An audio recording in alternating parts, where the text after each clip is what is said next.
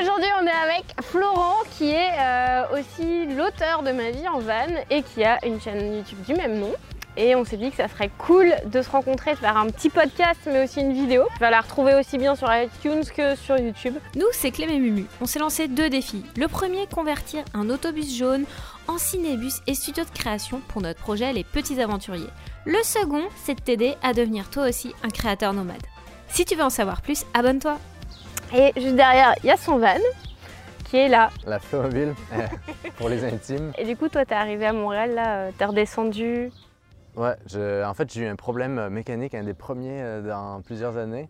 Et donc, j'ai dû redescendre à Québec. Et, euh, et là, ça faisait longtemps que je n'étais pas venu à Montréal. Donc, je me suis dit que je suis revenu à un spot. On est, euh, on est dans Rosemont. Et euh, c'est un spot que j'aime bien quand je viens à Montréal parce que c'est vrai que quand on vit nomade, on s'habitue vraiment à, à vivre dehors et à être toujours dans des endroits où il n'y a personne, où c'est très facile de rester juste la nuit ou quoi.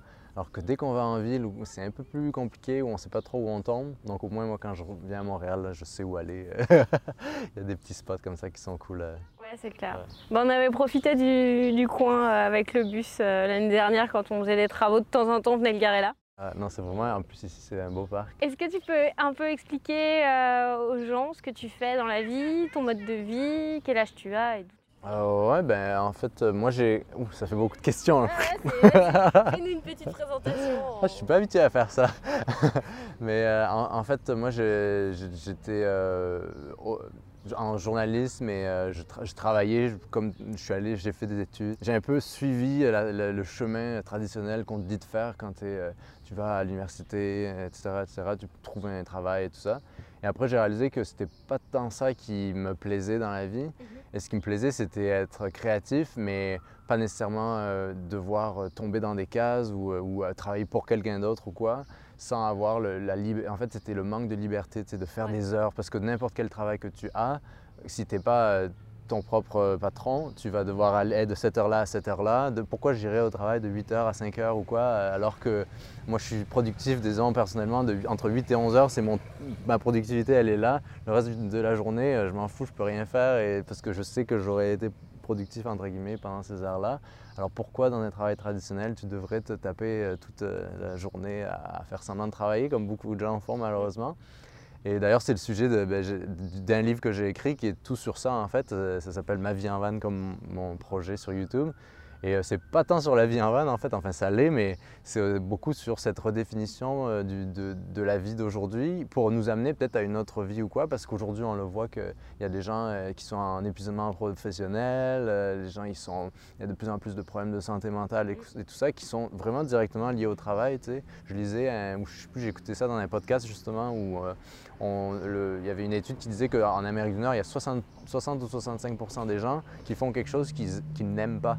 Ouais. C'est pas normal, tu n'es pas supposé faire quelque chose que tu n'aimes pas. Certes, il y a peut-être une partie de ta vie, euh, c'est pas supposé être rose tout le temps, mais tu n'es pas supposé non plus euh, accepter euh, que la vie, ça devient juste un sacerdoce, que tu haïs ce que tu fais.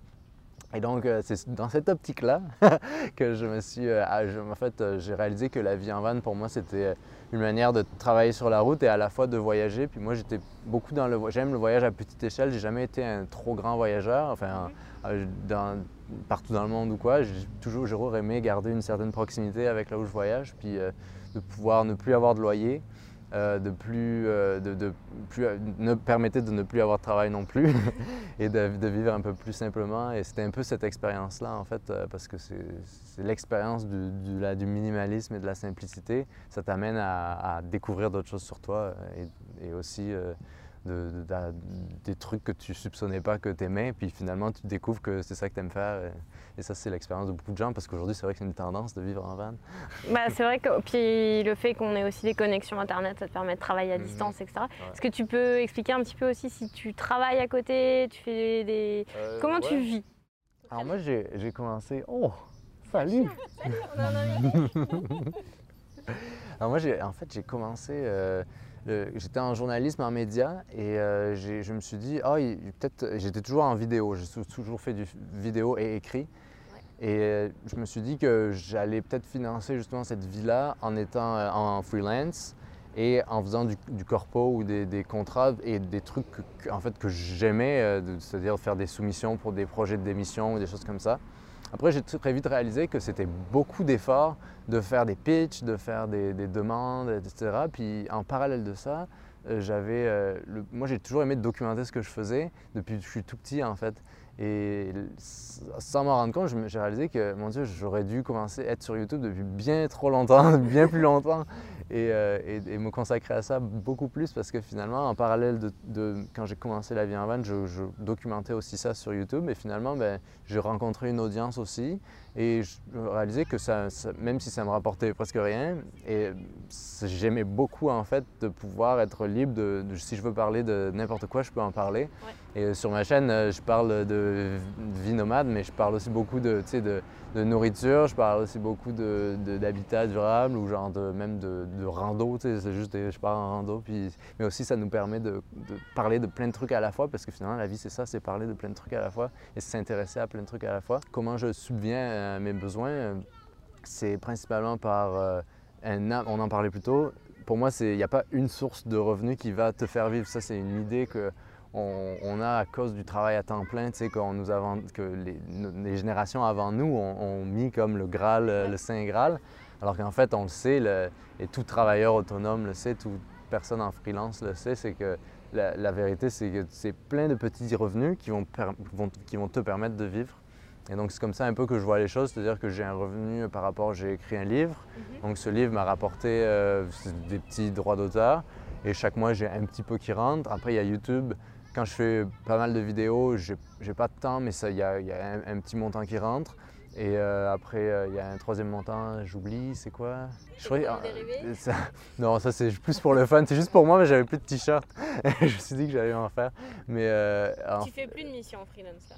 Beaucoup moins, ouais, c'est ça. Parce que finalement, en fait, à moins qu'il y ait un projet. Parce que pour moi, en fait, c'est peut-être je l'ai- je l'ai pris de la mauvaise manière, mais je me, je me mettais autant de pression finalement à faire du travail en freelance que dans mes jobs où j'avais dans mes jobs euh, de bureau. Je me suis dit, c'est pas, pas bien. Donc j'ai recommencé à redéfinir comment même je travaillais. Et donc aujourd'hui, je fais surtout des trucs qui, me- qui, me, qui me plaisent et je me dis que, ok, ça, ça va peut-être rapporter de l'argent, mais est-ce que je veux vraiment le faire? Donc si je peux, vu que je vis avec très très peu, tout ce que je paye c'est euh, l'assurance du van, euh, se nourrir parce que malheureusement quand on vit en van on n'a pas de jardin et, euh, et l'essence en fait. Tu pourrais peut-être faire un petit potager. Ouais c'est ça vraiment. Il y a quelqu'un apparemment qui a une remorque, j'ai entendu, je sais pas si c'est un mythe, une légende, mais qui a une remorque derrière. Et, c'est- ouais, ouais. Je sais pas avec les pots d'échappement si c'est euh, si c'est la meilleure option. Moyen, bah après ça dépend si tu bouges souvent ou pas, mais tu sais. Sur le toit, vous sur votre auto- sur le bus euh, en- au-dessus, pourrait un faire toit, ça. euh, un toit vert. D'ailleurs, euh, si vous voyez pas Mumus, parce qu'elle est derrière en train de filmer, parce que d'habitude on fait le podcast à deux. Mais là, on s'est dit ça va être plus pratique euh, comme ça. Quand tu es en freelance, tu as un danger, c'est de vouloir toujours accepter tout ce qui vient parce que tu es en mode survie en fait. Tu es prêt à tout et en fait, c'est une grosse erreur de. Puis moi, quand j'ai commencé, je me suis dit que ah, je vivais dans la région de Toronto, qui est une région très densément peuplée, la région au Canada où il y a le plus de gens et le plus aussi de- de- de- d'argent aussi. Et euh, j'ai réalisé que les films de mariage, c'était quelque chose qui payait beaucoup et qui avait les gens, ils se marient tout le temps. Et je, regardais les tarifs des gens et, et ce qu'ils faisaient après, et je me disais, mais mon Dieu, mais c'est un plan d'affaires magnifique. C'est-à-dire que tu travailles pendant toute la saison des mariages, qui est de juin à, à août, disons, et euh, tu peux te faire bien plus qu'une année de travail. Et donc, j'ai commencé à faire ça. Et, et même à ça, je me suis dit, mais est-ce que finalement mon but, c'est d'amasser le maximum de cash et juste d'avoir à dealer avec des clients qui, par exemple, moi j'ai toujours travaillé avec des gens qui connaissaient un peu le contenu, et là, tout d'un coup, ben, il faut dire aux gens, non, c'est normal, je fais ça. Enfin, les, les clients de- des mariages, c'était- c'est un peu un, un monde à part. Et donc, j'ai commencé à faire ça et je me suis dit, mais euh, en fait, c'est aussi beaucoup de travail qui n'est pas pour moi finalement. Oh, J'ai touché le micro. Mais euh, donc, il y avait aussi ça. Donc, c'est cool d'essayer plein de petits trucs et au final, euh, tu sais, on dit toujours, on- en fait, peut-être qu'on voit en- les jeunes, tu sais, on voit un peu tout en, à, court, à court terme. tu sais, On a ce- cette impression de, que ça doit arriver vite ou quoi. Et alors que finalement, la vérité, c'est que ça prend du temps à se développer un modèle parce que c'est toi qui te le fais, tu ta propre structure.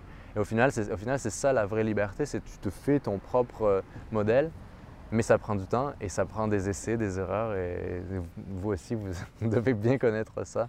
Donc là, ce que tu fais, tu as ta chaîne YouTube, tu écris, tu fais de la musique aussi.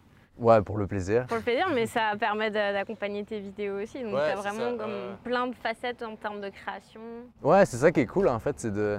Tu sais, on vit dans un monde assez incroyable aujourd'hui où on on n'a pas besoin de d'éditeurs, on n'a pas besoin de diffuseurs, enfin c'est YouTube, mais s'il n'y avait pas YouTube, il y aurait un autre. Mhm. On n'a pas besoin de n'importe quelle chose que tu aimes faire.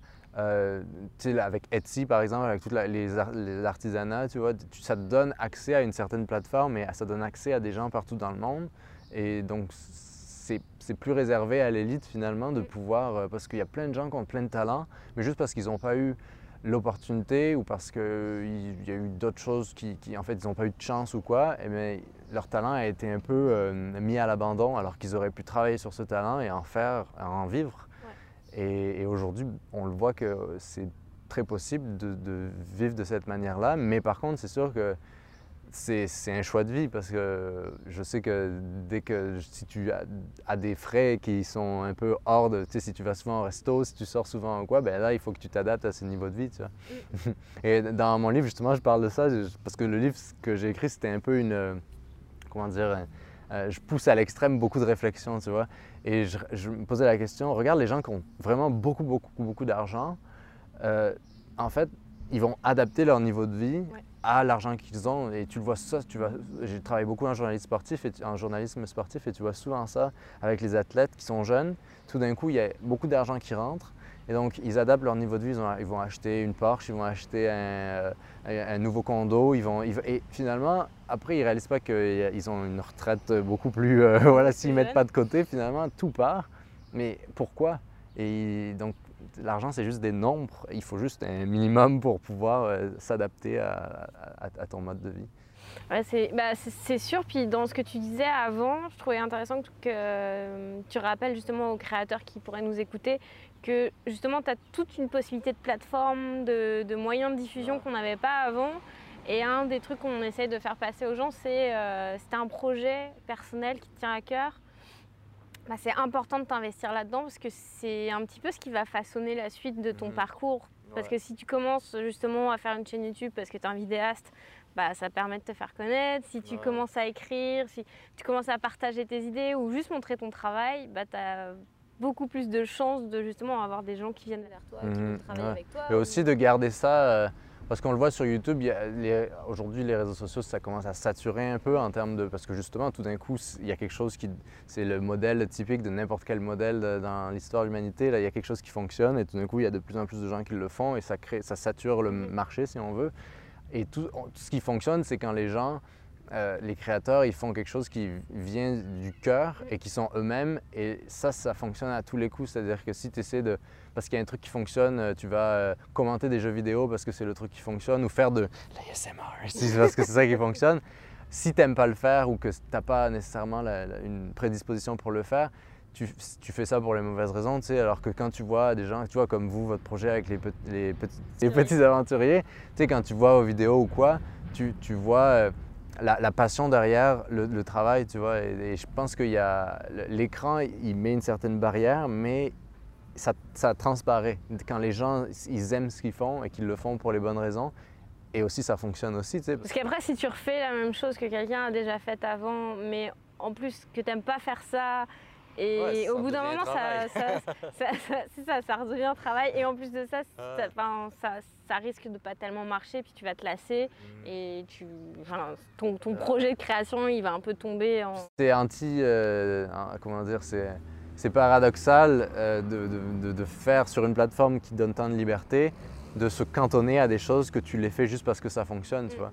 Après, ça ne veut pas dire que euh, il faut jouer aussi avec le système, tu vois. Par exemple, euh, c'est vrai qu'il faut être intéressant dans comment tu vends tes produits euh, sur YouTube, par exemple. Il faut quand même faire des titres intéressants ou Mm. des. Mais après, il faut que le produit, il faut qu'il y ait une certaine authenticité quand même. Mais c'est sûr qu'il ne faut pas non plus se dire que je vais juste mettre une image, une image de ce petit bout d'herbe avec écrire de l'herbe et que les gens vont cl- cliquer dessus, tu vois. Bah, c'est comme euh, souvent les gens vont dire ah cette vignette elle est putaclic ou c'est du clickbait et tout mais c'est comme une couverture de livre c'est de la Mhm. communication il faut que les enfin il faut susciter un intérêt une curiosité Moi, j'ai aucun problème avec le clickbait si ça se suit après. c'est plus fond, ouais c'est- ça c'est que si derrière le contenu est là Tu dis que t'es mort trois fois, tu sais, c'est comme là. Il y a aussi ça, tu vois. c'est, euh, non mais c'est en fait c'est juste que quand tu communiques bah, il faut que tu communiques à tous les niveaux, que ce soit du moment où tu es dans ta vignette jusqu'à où que tu crées, hein, ouais. d'une manière générale. Si tu crées, mais que derrière, il n'y a personne qui regarde ce que tu as fait, si tu as écrit un livre, mais qu'il n'y a personne qui lit ton contenu, Mhm. bah, ton objectif de partager ton message. Ouais. Et aujourd'hui, aujourd'hui sur YouTube, justement, si vous avez beaucoup de, de- de- de créateurs ou de gens qui veulent se lancer et tout ça, qui vous écoutent. Euh, aujourd'hui sur YouTube, c'est, euh, il faut y penser, l'algorithme il a changé beaucoup pour ça et toutes les plateformes de contenu, ça met beaucoup de l'avant quelque chose qui va engager. Et donc même si ton contenu il est intéressant et que tu te dis je veux pas tomber dans faire euh, du putaclic ou quoi, il faut du, une un certain clickbait, mais tu sais, c'est comme euh, à la fin, le produit final, il est bon pareil. Mais pour le vendre, comme tu dis, il faut vraiment que ça donne envie parce que c'est comme ça aussi que euh, le- les algorithmes aujourd'hui sur Internet fonctionnent. Et donc, euh, il faut aller avec, mais il ne faut pas non plus tomber dans l'extrême. Non, c'est ce ça, il faut quand même garder ta, ta qualité. Puis, Ouais. quoi qu'on en dise, quelqu'un qui. Parce que sur YouTube, tu as aussi la. Ou sur Google, quand tu fais des articles, c'est la qualité du contenu derrière qui fait aussi Que les gens restent. que les gens restent. Et ça, Google ou YouTube est capable de le voir. Et là, il sait si c'est du bon contenu. Aujourd'hui, le watch time, c'est un des trucs les plus importants. C'est plus important que tes abonnés, c'est plus important que peut-être pas tes vues, mais c'est peut-être numéro 2 dans, les, dans le watch time sur YouTube. Et donc, c'est cool aussi parce que moi, par exemple, la raison pourquoi aussi j'ai arrêté de faire euh, ce que je faisais avant pour faire plus de, de- sur YouTube des trucs, des projets personnels ou quoi. C'est parce que j'aime beaucoup ça, le contenu long. Et tout ce que je faisais jusqu'à présent, c'était le système d'aujourd'hui des médias qui est de faut que ce soit flashy, faut que euh, ce soit- ça dure 30 secondes et que ce soit genre un truc vraiment euh, que tout le monde clique et que et c'était finalement quelque chose qui me plaisait pas. Mm. Alors j'aime bien le contenu, le podcast qui prend son temps. Il y a des podcasts que j'écoute qui durent 2-3 heures, j'adore ça. Les, les vidéos aussi longues, il y a un gars sur YouTube euh, qui s'appelle Myself Reliance, je ne sais pas si vous connaissez, il construit sa cabane euh, en Ontario. Ça fait 3 ans qu'il fait ça, je crois. Et, euh, et ces vidéos, c'est juste lui en train de. Ben, vous devriez faire ça, vous tu devez regarder et faire une vidéo type comme ça pour votre bus. C'est juste lui qui construit sa cabane et il n'y a pas vraiment de. C'est pas de montage. de ben, c'est ça, enfin, il y a un montage justement, mais il est très subtil parce que c'est juste des plans longs et tout ça. Puis tu, tu te mets dans, dans un autre espace-temps en fait Ouais. en regardant ça. Puis j'aime bien, j'aime beaucoup ça plutôt que de juste regarder. euh, tu vois, tu vas à la télé, mettons, tu fais la promotion d'un truc, d'un livre ou d'un. Tu vas à la télé, là, tu vas avoir mais 15 secondes pour parler d'un truc complexe. Oublie ça, ça va tu vas jamais réussir à, à trans- à- à transmettre un message. Alors que ah, sur du long terme, tu peux prendre le temps de. Parce qu'on est tous des êtres complexes, on a, on a tous une très grosse complexité, donc comment l'exprimer en une minute? Ouais, c'est clair. Et justement, en termes de création, ça va être plus une question euh, pragmatique. C'est quoi ton, ton outil de création préféré? Euh, Moi, je dirais que personnellement, c'est euh, le truc qui est le moins rémunérateur, c'est le truc qui est le plus chiant, le truc qui t'amène le plus de problèmes, et le truc le plus. le- c'est l'horreur, mais c'est le truc que je préfère, c'est le processus d'écriture. Et euh, c'est un truc qui, prend du temps, qui te remet en question constamment. Il n'y a aucune spontanéité là-dedans. Enfin, il y en a une, mais il n'y a pas, euh, comment dire, euh, tu sais, sur, quand tu fais une vidéo, tu vas être amené à, monter ensuite. Donc, tu peux encore retravailler ce, côté-là. Et après, ben, une fois que c'est parti, c'est parti, ça t'appartient plus. Alors que l'écriture, c'est constamment un processus. Puis, moi, ça me, j'adore ça et j'haïs ça à la fois. Et c'est pour ça que je pense que c'est- mon préféré parce que c'est ça, c'est quelque chose que je ne sais pas pourquoi. J'ai choisi un truc, j'aime écrire et j'ai choisi le, truc que plus, plus personne lit trop aujourd'hui. Euh, écrire un livre, ça ne te rapporte aucun argent. Donc j'ai choisi le pire truc pour gagner ma vie ou pour euh, que ça, mais je peux pas m'en empêcher. c'est- je- je- c'est- ça fait partie de ma vie. Et en fait, là, le- avant, tu avais déjà sorti Ma vie en van, C'est ça, auto-publié. auto-publié, et là, tu as un éditeur qui t'accompagne sur le projet? En fait, c'était euh, parce que ah, les éditeurs aussi, hein, ils essaient de regarder un peu ce qui fonctionne et tout ça. Puis le livre euh, auto-publié, il s'est quand même bien vendu j'ai- à peut-être 2000 personnes. Et euh, ce qui pour un livre euh, est assez, aujourd'hui, dans le monde d'aujourd'hui, euh, est, est assez bon. Et finalement, euh, l'éditeur, il a sûrement vu ça et ils, m'ont contacté. Et ils me disent, Ah, on aimerait bien republier. Et donc je leur ai dit, euh, d'accord, mais par contre, j'aimerais vraiment réécrire. euh, Au moins, tu tu as sais, eu l'occasion de re... c'est ça, et aussi, aussi pour les gens et à la fois pour moi de, de pouvoir faire un truc qui finalement est ce que, je- ce que j'aimerais vraiment faire, euh, tu vois, parce que la première, la- le premier tirage c'était vraiment quelque chose qui venait du cœur et qui était vraiment ce que je voulais faire. Et je me suis dit, ah ben maintenant j'ai la maturité d'avoir appris de ce processus-là, je vais, je vais réécrire tout. Et j'ai refait 50% du livre euh, qui est plus euh, parce que euh, ça s'appelle, le livre s'appelle Ma vie en van, mais il y, a- il y avait dans le premier livre, il n'y avait pas toute la partie de comment vivre en van. Donc je me suis dit que ben, pourquoi j'essaierais pas de faire un truc plus pratique aussi. Donc 50% du livre, c'est beaucoup sur une partie pratique, sur si ça t'intéresse de- de devenir nomade en fait, nomade à long terme, de comment se lancer, où je donne un peu des idées ou des, mon expérience de qu'est-ce que ça a été de, de- de changer euh, de, de vie si on veut. Parce que pour moi, c'est pas, ça vient pas sur un coup de tête, ça doit toujours être pensé pour justement que ce soit durable parce que ça peut pas fonctionner si c'est juste une idée comme ça, de juste changer de vie. euh, il faut la préparer. Ouais, bah ça je suis vraiment d'accord avec toi et c'est un conseil qu'on donne souvent de même euh, juste des fois on, se dit ah la vie en van c'est le truc parfait et tout, je vais me lancer là-dedans et au final euh, bah, quand tu essayes ça te correspond peut-être pas. Donc nous on dit déjà essaye peut-être un mois, voir Ouais. ce que ça donne puis après tu verras si tu te sens à l'aise. Ouais, incrémental. Puis après bah t'augmentes et puis tu c'est comme un freelance. Moi je recommande pas de partir du jour au lendemain en- tout de et tout de- quitter, ouais. dire vas-y j'ai des clients, je vais, je vais trouver des clients comme ça. Vaut mieux que tu commences à avoir des clients en plus de ton travail et au fur et à mesure. euh, donc c'est tout un processus et c'est vrai que d'en parler c'est important parce que souvent on a l'impression que tout est blanc et tout est noir et en fait la vérité c'est que c'est un petit Et peu- ce qui est- c'est fou, c'est que souvent on voit le travail des autres, même des, des gens, tu sais, des acteurs de cinéma ou quoi. On voit le produit final et on se dit, oh, ils l'ont facile, tu vois. Et on a tendance à complètement oublier la partie de leurs 30 ans de carrière que personne connaît et qu'ils ont trimé à mort et que tout ce qu'ils faisaient ça fonctionnait pas et que finalement ils ont un truc et qu'ils ils sont mainstream et ils deviennent. C'est un peu la même chose avec n'importe quel type de création finalement. On oublie le travail en amont qu'il y a de, tout ce que tu fais, ça va avoir un but plus tard. Donc faut, ça, fait beaucoup travailler la perspective, je trouve, de, que ce soit vivre en van ou, travailler euh, de façon freelance. C'est super important parce que dans le monde d'aujourd'hui, c'est assez rare, là, ce temps-là de prendre son temps et de voir un objectif. Tu sais, comme vous, votre, votre bus, euh, tu sais, si- tu le veux demain, ça va pas fonctionner, tu vois. Bah si si tu payes des gens pour le faire et que tu apprends. Mais même à, même à ça, même, même, ça prendra quand même du temps. Ouais, et, Mais moins, je pense. Mais euh, c'est pas l'idée dans, le- dans dans le projet. Si tu devais repartir de, de zéro, quel conseil t'aurais aimé euh, te donner à toi-même ou qu'on te donne avant de commencer Avant de partir en van Je dirais juste de le faire et de pas renoncer, de pas euh, voir les obstacles comme des obstacles, tu sais, de, s'entraîner à, accepter tout ce qui vient. C'est-à-dire toutes les merdes qui t'arrivent, tous les trucs imprévus, c'est de les intégrer comme une partie de l'expérience et de la vie. Et parce que finalement, on veut l'avoir toujours facile et on cherche le confort constamment, alors que c'est dans, dans l'inconfort, c'est dans la difficulté qu'on qu'on se définit et qu'on qu'on voit ce qu'on est vraiment et qu'on peut progresser. Donc euh, ce serait vraiment euh, le... Mais ça, ça vient naturellement, je crois, euh, pour ceux qui choisissent un mode de vie euh, euh, comme ça, autonome, ou pas autonome, mais plus libre ou euh, différent.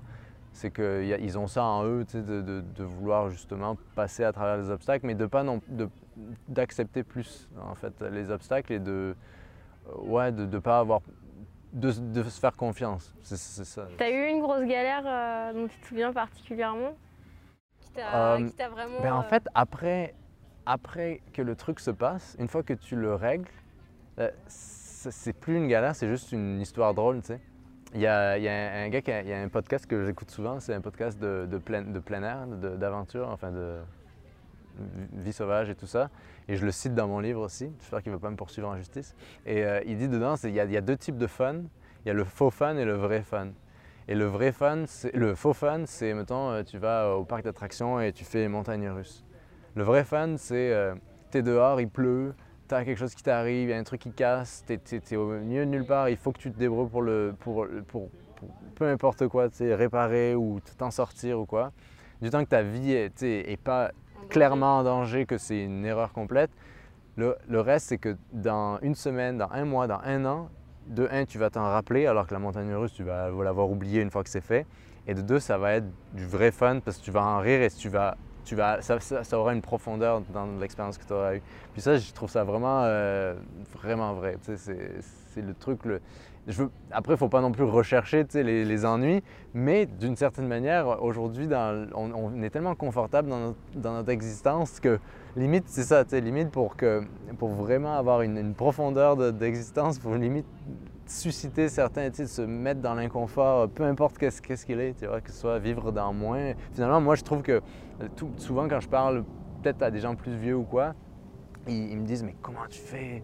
Oh là là, alors que moi, je me sens vraiment privilégié, là, je me sens vraiment confortable, tu vois. Genre, quand j'ai- vécu en, en France pendant trois mois euh, avec un autre van qui était beaucoup plus petit et qui était beaucoup plus rustique, Ah, c'est marrant, en vidéo, euh, j'avais l'impression qu'il était plus grand que celui-là. ben, il est plus haut, mais il est beaucoup moins bien aménagé, évidemment. Il était beaucoup plus rustique, mais, mais il était aussi également ultra confortable. Donc, c'est juste, tout est, c'est- tu peux toujours adapter, tu vois. C'est comme, euh, et moi, je me trouve vraiment chanceux, tu vois. Et après, je vois des gens qui sont en Dodge Caravan, qui sont genre dans un tout petit espace et qui, ben, c'est ça, un Dodge Caravan, et qui arrivent à vivre avec. C'est, fou. Tu vois, comme quoi, on s'adapte à tout et tout est, pour chacun, il y a quelque chose. C'est quoi le meilleur endroit pour que les gens puissent te, te retrouver? Qu'est-ce que tu. Ah bah, sur, sur YouTube, tu tapes Ma vie en van et tu t'abonnes à la chaîne. Et euh, sinon, en librairie, il y a le livre Ma vie en van, si ça, si ça- ça- si ça t'intéresse. Euh, le- je pense qu'il est disponible à peu près partout maintenant. C'est ça qui est l'avantage. Alors qu'avant, quand c'est moi qui le faisais, il fallait aller sur le site et tout ça. Et, euh, mais ouais, sur YouTube et après les réseaux sociaux. Attends, attends, monde. attends, attends, c'est intéressant. Ouais. Ça veut dire que quand tu as publié ton, ton, ton livre, Ouais. toi, tu devais envoyer les livres? Non, en fait, les livres matériels, il y avait toute une partie qui était sur mon site. Et le livre matériel, c'était par une plateforme de distribution qui est aujourd'hui euh, que Amazon a acquis. Ça s'appelle, euh, c'était Create Space avant, mais c'était ça pour le livre matériel. Par contre, quand j'ai fait, je me suis amusé à faire un album de musique. Et ça, je, devrais, je devais l'envoyer manuellement à tout le monde. Donc, heureusement que je j'en ai pas vendu beaucoup. J'ai dû en vendre une cinquantaine ou quoi. Et il fallait tout ce que je fasse. Et puis, j'étais, à à l'époque, c'était l'an dernier, j'étais au BC et en- et au Montana, j'étais dans, dans l'Ouest. Et chaque fois, il fallait que je trouve de l'Internet, que je mette l'adresse. Et plus tu ajoutes des, des étapes dans, dans le, dans le processus, plus tu ajoutes une erreur, une la potentialité d'une erreur. Donc chaque fois, je regardais l'adresse mille fois de la personne pour lui envoyer ça, parce qu'après, c'est comme Ah, j'ai pas reçu le truc. Et là, il faut faire tout le service après-vente. En fait, ça, j'ai comme Oh mon Dieu. ouais, ouais, tu t'es vraiment lancé dans un truc cool, tellement. C'est artisanal en fait. Ouais, et tu réalises la vraie va- la valeur de, de beaucoup de choses, tu sais, parce que finalement, tout est. C'est comme là, j'ai eu un problème mécanique et c'était tout le, le- le pont arrière et le différentiel qu'il fallait presque tout changer. Et euh, le truc, il était supposé, arri- supposé arriver en un jour depuis Toronto. Il est arrivé en trois jours à cause de plusieurs problèmes. Et là, moi, ça m'a décalé dans plein de trucs. Ça m'a vraiment euh, un peu stressé. Alors que je réalise que le truc, c'est un truc en, fer qui est- que moi, si je voulais faire moi-même, ça me prendrait peut-être un million de dollars et 20 ans de pratique. et le truc, je, je râle parce qu'il met trois jours au lieu d'un jour à arriver. tu vois, donc c'est toujours un peu comme ça. les- C'est bien de, de faire l'expérience, Ouais, de faire ça, par soi-même. ok, comment tu fais? Bah, C'est exactement ce qu'on fait avec le bus, là, Ouais. de se mettre la tête dedans et essayer de comprendre comment ça Et c'est comme ça que tu apprends. parce Ouais. que moi, c'est quand j'ai. euh, Parce que la vie en van, pour moi, c'est pas une fin en soi, c'est aussi de- d'avoir des expériences et surtout de. Pour moi, ce qui est important, c'est la localité, la nourriture, l'agriculture euh, raisonnée et tout ça. Et avec le van, je vais dans des fermes et j'apprends et pour un jour peut-être avoir un autre projet euh, par moi-même. Parce que tu fais du woofing Et c'est aussi. ça, tu peux expliquer un petit peu Bah, le woofing, c'est euh, une manière très cool de pouvoir voyager, mais tu peux le faire aussi pour apprendre, pour avoir la transmission de justement euh, apprendre à faire pousser euh, ton jardin, apprendre à faire du fromage, apprendre à faire n'importe quoi en fait. Et euh, c'est, euh, tu vas dans une ferme qui est souvent à petite échelle, souvent bio, et où les gens sont souvent très intéressants parce qu'ils ont eux-mêmes beaucoup voyagé, où ils, ils sont pas né- le- le- le- la grosse agriculture, ou qui est pas très intéressant. Et, euh, et en fait, tu y vas et en échange de ton travail, eux, ils vont t'enseigner dans le meilleur des mondes. Tu vas avoir un échange, c'est supposé être un échange culturel. Euh, Ils appellent ça comme ça pour justement des, des- sûrement des problèmes de, de- de taxes ou quoi, mais euh, de droit du travail. Mais tu vas travailler, disons, 4 à 5 heures par jour en échange de quoi tu es aussi nourri, logé. Mais moi, je le faisais surtout pour apprendre, pour voir ce que les gens faisaient euh, là où ils étaient et aussi ben, te donner, t'ouvrir tes horizons, tu vois, te, découvrir un peu. Ouais, c'est ça, la vie en van, pour moi, c'est pas une fin en soi. Moi, personnellement, c'est aussi beaucoup être amené à, m'exposer à, ça, à cette agriculture nouvelle-là. Mais au début, moi, quand j'ai commencé, j'avais vraiment un complexe d'infériorité parce que euh, planter quelque chose ou quoi, j'avais jamais fait je me sentais vraiment comme tout gauche et tout. Et tu réalises que c'est en le faisant que tu deviens un pro et que c'est en nous de, travailler avec nos mains et que ce soit de fabriquer des trucs et tout ça. Il y a une, base de connaissances, mais euh, finalement, après, c'est en faisant et en, en, en, prenant des risques et en, t'exposant. Et aujourd'hui, ben, c'est bien de transmettre ça, c'est de, forcer un peu cette, euh, exposition aux choses euh, difficiles qui finalement sont le, le vrai confort. Ce qui est intéressant dans tout ce que tu as dit, c'est que tu as quand même, en tout cas dans ta personnalité, on sent que tu as vraiment le côté explorer quelque chose, puis d'explorer même beaucoup de choses pour essayer ouais. de trouver, puis de te former et d'essayer de, de, de, de, créer comme. Ouais, après, j'ai ouais, une sorte de, de référence comme. Euh, mais après, j'ai peur toujours que ce soit aussi une fuite et maintenant aussi, je travaille beaucoup là-dessus après plusieurs années sur la route que euh, parce que c'est très facile d'être sur la route, c'est très facile de voyager, parce que ça te donne une, narra une un narratif, c'est très facile. Les films de voyage, c'est très facile à faire parce que ben, tu as une narration qui est déjà faite, c'est le voyage. Et euh, je suis très conscient de ça, euh, peut-être hyper conscient aujourd'hui de ne euh, pas être dans la fuite, parce que ça peut très vite devenir ça, parce que c'est tellement cool de pouvoir voyager. C'est magnifique là, de, de, pouvoir aller partout, tu es partout chez toi, tu, tu explores partout. Mais j'aime beaucoup faire partie d'un endroit aussi. Et c'est ce que tu peux faire aussi à, être nomade. Mais, euh, mais donc il y a aussi quand même ce risque-là que, que, si tu vois le côté négatif de toujours explorer, il y a le côté de. J'ai vu que avais fait, vous avez fait une vidéo sur Lewis and Clark. Oui. Moi, c'est un sujet que j'adore parce que l'Ouest, j'ai passé beaucoup de temps, puis c'est fantastique comme. Parce que c'est un peu la base de. C'est un peu le tournant dans l'histoire de l'Amérique du Nord, de l'arrivée de, des Européens qui a changé un peu le cours de l'histoire. Tu peux vite tomber dans une sorte d'addiction au mouvement et d'être de, de, dans la fuite, alors que finalement, c'est bien d'être connecté aussi euh, aux éléments. Donc, euh, il y a toujours un peu des deux. Mais je dis toujours. Euh, la réponse bateau, là, mais c'est l'équilibre, c'est la clé, tu vois. Genre trouver un équilibre, c'est-à-dire ne pas trop travailler, ne pas rien faire, parce qu'on a besoin mm. d'avoir un sens dans la vie, ne pas trop donner, mais aussi donner de soi. C'est toujours un peu trouver cet équilibre-là, puis souvent on dit, euh, il faut trouver le bonheur ou quoi, mais c'est je pense que c'est plus la, la, paix que, que le mot à utiliser, c'est plus trouver ta paix plutôt que trouver le bonheur. Tu sais, le bonheur, c'est c'est éphémère ou quoi, mais par contre, la paix, ça, c'est très riche, tu sais, puis ça se construit. Et ben Sacré euh... fin, hein? tu t'y attendais pas, hein? oui, il y a un autre truc qui est intéressant, c'est parce que toi, tu es en train de, de, de, monter un festival du film Nomade sur YouTube. ça paraît gros, mais...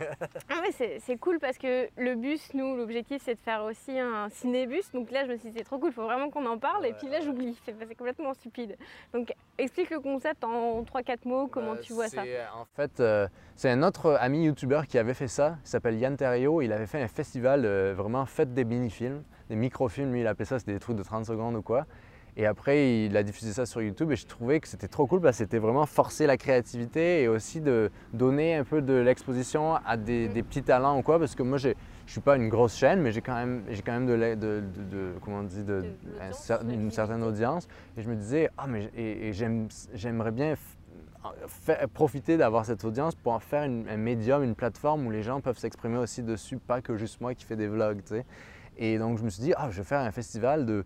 Je vais l'appeler. C'est sur la vie nomade, mais c'est pas tant. C'est-à-dire, ça peut être n'importe quel voyage, n'importe quelle histoire que toi tu aimerais raconter. C'est des vidéos de 2 à 3 minutes et ça peut être avec de la musique, avec de la narration, ça peut être drôle, ça peut être de la fiction, ça peut être documentaire, un reportage sur quelqu'un d'autre, ça peut être un reportage, ça peut être une histoire, l'histoire de ton véhicule et qui est à la première personne, tu sais, ça, ouais. c'est comme une cool idée. Et, euh, et donc c'est un festival, c'est ça, et c'est tout l'été, donc les, je me suis dit que les gens ils pourraient filmer des trucs cet été ou même des vieux films qu'ils ont et en refaire quelque chose ou quoi. Et c'est ça, et j'aimerais bien euh, pouvoir ben, partager ça avec tout le monde. Donc en gros, quelqu'un qui a envie de participer, il te fait son film de 2-3 minutes, ouais. il te l'envoie, ouais. et toi après tu le diffuses sur ta chaîne. Et non, après on va faire une sorte de... C'est pas encore euh, clair ou décidé, mais... Euh, et on pourrait le faire à plusieurs endroits, mais je veux faire une diffusion d'abord sur YouTube, okay. où on va faire une sorte de, de live ou quoi, où là on se fait une petite soirée. Et là on les pas parce que sur YouTube tu peux mettre euh, tu peux diffuser des trucs aussi. Et donc euh, les faire live. Et euh, ce que je me disais au début ce serait euh, je, je, y réagir tu vois juste les, les, découvrir en même temps que tout le monde tu vois okay. et je pense que c'est ça que je vais faire et après dans un deuxième temps ben moi je pensais que votre bus serait prêt mais ça aurait été d'en faire tu vois là faire une petite ouais. projection on est tous là dans l'herbe puis on pourrait regarder ça mais ça on pourrait le faire c'est la première édition donc j'essaye un peu pour la deuxième et mais euh, peut-être qu'on aura moyen de, si, si, le bus peut sortir peut-être ah, qu'on pourra faire une Tout est possible, puis, euh, puis c'est ça, j'encourage vraiment tout le monde à, tu sais, n'importe qui, euh, de- qui qui aime euh, créer, à le faire et juste raconter une histoire qui, qui parle de mouvement finalement et que ce soit fiction, euh, réalité, drôle, pas drôle, sérieux, inspirant ou quoi, c'est... Puis clair. là, faut, faut, faut pas euh, se bloquer avec le syndrome de l'imposteur. Si t'as envie de faire un truc, fais-le, puis envoie. Et Ah non, le ouais. meilleur moyen de, ça, le ouais. meilleur moyen de commencer, c'est de faire. C'est Voilà. ça. Ah ouais, exactement. ouais. Puis c'est ça, je, voulais justement que j'essaie d'être vraiment le moins bullshit possible sur ma chaîne, de- d'essayer de, Parce que je veux pas créer une sorte de distance, tu vois, de- parce qu'avec la vidéo, il y a l'image qui crée une distance parfois.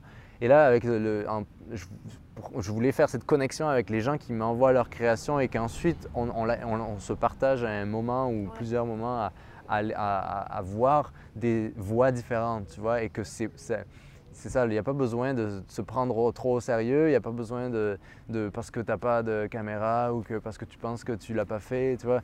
Après, je veux, je, je veux pas non plus diffuser des films de famille, mais c'est ça, essayer, tu vois, essayer des nouvelles choses, un truc que tu n'as jamais fait.